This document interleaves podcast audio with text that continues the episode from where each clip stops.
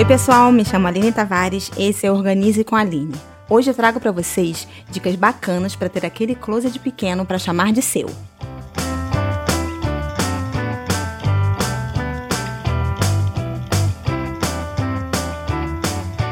Primeiro, deixa eu explicar uma coisa. Closet não é a mesma coisa que guarda-roupa e armário, ok? Guarda-roupa é aquele que a gente compra na loja, fica horas escolhendo, que dá para carregar para qualquer lugar. O closet é o que fica fixo. É um roupeiro que está lá no quarto para você usar para roupas e outros objetos, ok? Agora vamos para as dicas. Closet pequeno com espelho é tudo de bom.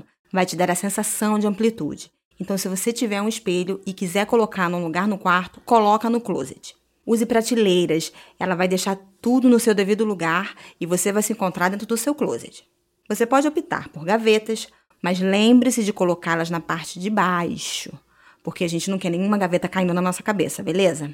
Um closet de corredor pode muito bem se encaixar no seu espaço. Tu monta ele como se fosse um corredor mesmo. Prateleiras de um lado, cabides do outro, espaço para colocar os seus sapatos, as caixas em cima. Vai ficar muito bonito e você pode incrementar colocando do teu jeitinho, da melhor maneira possível. Fazer um modelo que seja aberto, ele vai te facilitar. Por quê? Porque vai dar para ver tudo que tu tem nele. E eu, uma coisa que eu sempre digo, se você não vê o que você tem, você não vai usar. Outra coisa, você também pode planejar o closet com móveis multifuncionais. Ele vai otimizar o seu ambiente. Mas como assim, Line, multifuncional? Então, você pode usar o nicho que tem a função de guardar uma caixa de sapato depois você pode usar esse mesmo nicho para organizar seus acessórios e suas bolsas. É bom que você vá diversificando e você acaba não enjoando daquele closet. Usa sempre organizador para os itens menores, assim você não perde de vista. A porta de correr, ele otimiza o espaço. O que, que acontece? Você não perde espaço abrindo e fechando aquelas portas. Só se você quiser.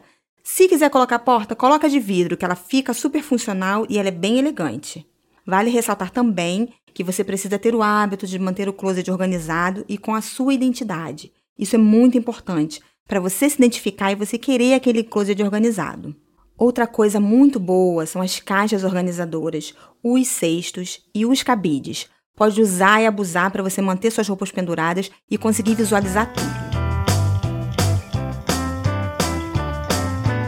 Então é isso, pessoal. Chegamos ao fim de mais um episódio. Espero que tenham gostado.